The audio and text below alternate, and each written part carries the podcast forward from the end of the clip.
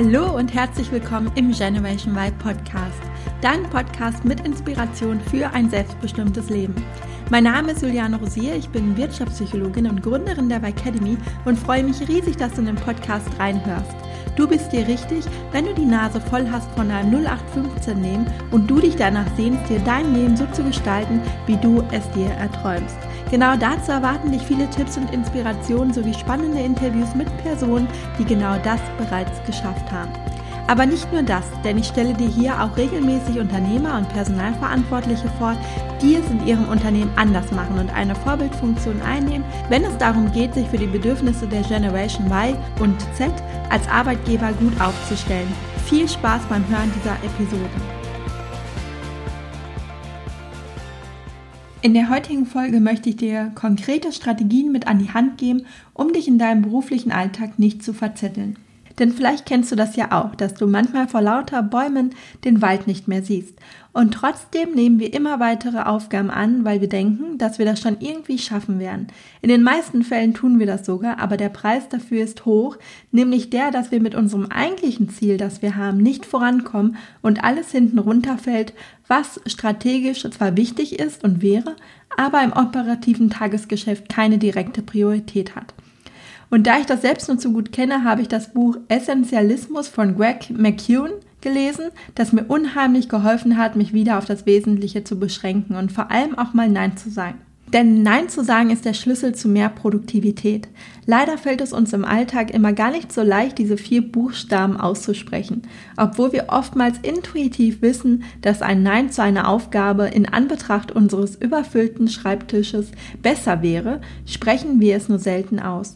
Denn während unser Gehirn im Alltempo überlegt, wie wir jetzt aus dieser Nummer rauskommen und was wir sagen könnten, um die Aufgaben abzulehnen, ohne unser Gegenüber zu verletzen, hören wir plötzlich unsere eigene Stimme, die sagt, okay, gib her, kein Problem, und denken innerlich, what? Habe ich das gerade ernsthaft gesagt? Fazit, wir sagen ja, obwohl wir lieber Nein gesagt hätten. Aus Sorge, dass unsere Kollegen es uns übel nehmen, dass unser Chef denkt, wir seien nicht belastbar, dass unsere Freunde sich zurückgestoßen fühlen und so weiter. Denn unser innerer Antrieb ist es, anderen Menschen zu helfen und niemanden zu verletzen. Außerdem haben wir Angst vor den Konsequenzen oder davor abgelehnt zu werden. Manchmal aber sind wir auch einfach nur schlichtweg überrumpelt, weil uns jemand im Vorbeigehen etwas zuruft und wir nicht damit rechnen. Und dann gibt es noch Situationen, wo wir selbst diejenigen sind, die einen Punkt nach dem anderen auf die eigene To-Do-Liste setzen, weil wir das Gefühl haben, dass alle Aufgaben nun mal wichtig sind und übernehmen uns damit selbst. In diesem Fall wäre es gut, wenn wir auch mal Nein zu unseren eigenen Ideen sagen würden und achtsam mit unseren eigenen Ressourcen wären. Warum auch immer dir persönlich es schwerfällt, Nein zu sagen, habe ich in dieser Folge fünf Strategien zusammengetragen, die dir dabei helfen sollen, dich wieder mehr auf das Wesentliche zu beschränken, mit dem Ziel, deine Produktivität zu erhöhen und zu einem Essentialist zu werden. Die erste Strategie, die ich dir empfehle, ist, Klarheit zu schaffen für das, was dir und deinem Job wirklich wichtig ist.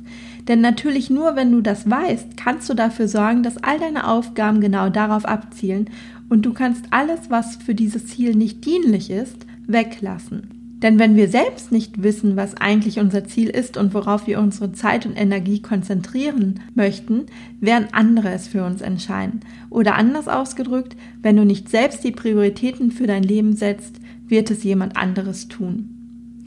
Wenn du angestellt bist, sollte dein Ziel natürlich im Einklang zu dem Unternehmensziel deines Arbeitgebers und zu deiner Tätigkeit stehen. Klar, wir machen das Ganze mal an einem Beispiel fest, damit du mir besser folgen kannst. Nehmen wir an, du bist in der Personalabteilung eines Unternehmens als Recruiterin für Fach- und Führungskräfte angestellt und deine Aufgabe ist es, die offenen Stellen im Unternehmen zu besetzen.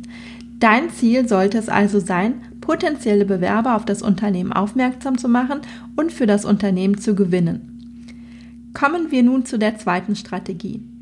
Eliminiere alles aus deinem Kalender und von deiner To-Do-Liste, was überflüssig und belanglos ist und nicht auf dieses Ziel einzahlt.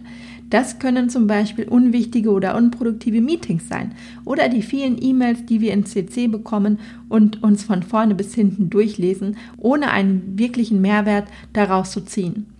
Kennst du das, dass du dir morgens eine To-Do-Liste schreibst und diese am Ende des Tages länger statt kürzer geworden ist? Du konntest zwar ein paar kleine Punkte erledigen, aber da ständig neue Punkte hinzukamen, ist die Liste am Ende des Tages länger als am Morgen.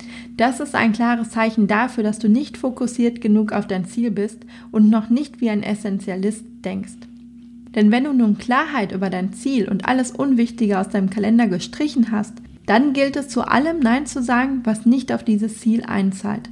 Immer dann, wenn dich jemand bittet, eine Aufgabe zu übernehmen, liegt es an dir, abzuwägen, ob diese Aufgabe dich deinem Ziel näher bringt oder nicht und nicht einfach aus dem Bauch heraus Ja zu sagen.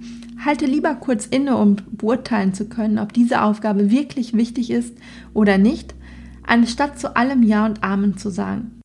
Wir denken viel zu oft in unserem Alltag, dass alles wichtig ist und wir alles tun müssen.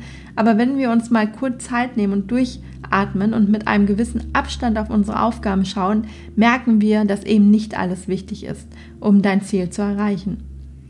Kommen wir zurück zu unserem Beispiel. Du bist also Recruiterin für Fach- und Führungskräfte und dein Ziel ist es, potenzielle Bewerber auf das Unternehmen aufmerksam zu machen und für das Unternehmen zu gewinnen. Stell dir vor, dein Chef oder deine Chefin bittet dich nun ein Projekt zu übernehmen, bei dem es um die Berufsausbildung im Unternehmen geht. Ein wahnsinnig wichtiges Thema, keine Frage, das du auch sehr spannend findest, aber wenn du ehrlich bist, nicht deine Baustelle ist. Denn es zahlt nicht auf dein Ziel ein. Es wird dir nicht dabei helfen, dein Ziel zu erreichen, da es nicht um deine Zielgruppe geht und nicht deinen Tätigkeitsbereich betrifft. Denn deine Zielgruppe sind ja Fach- und Führungskräfte und keine Auszubildenden. Und dein Tätigkeitsbereich ist Recruiting und nicht die Berufsausbildung. Das heißt, die logische Konsequenz wäre, das Projekt abzulehnen.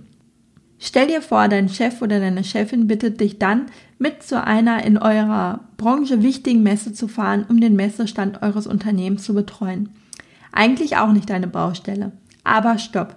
Denn auch wenn dies auf dem ersten Blick nicht zu deinen Aufgaben gehört, lohnt es sich hier noch einmal genauer auf die Aufgabe selbst zu schauen und auch was dahinter steckt.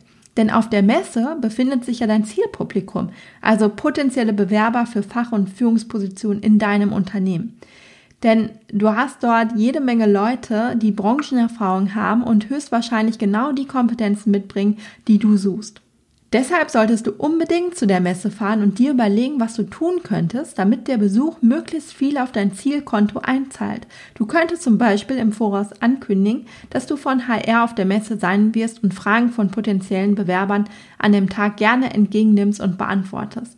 Vielleicht könntest du auch einen Vortrag auf der Messe halten und dein Unternehmen als Arbeitgeber präsentieren.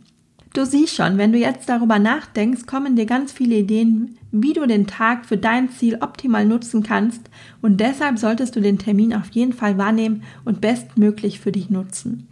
Und so kannst du bei jeder dir zugetragenen Aufgabe oder auch Einladung immer abwägen, ob es auf dein Ziel einzahlt oder nicht, statt zu allem einfach unüberlegt Ja zu sagen.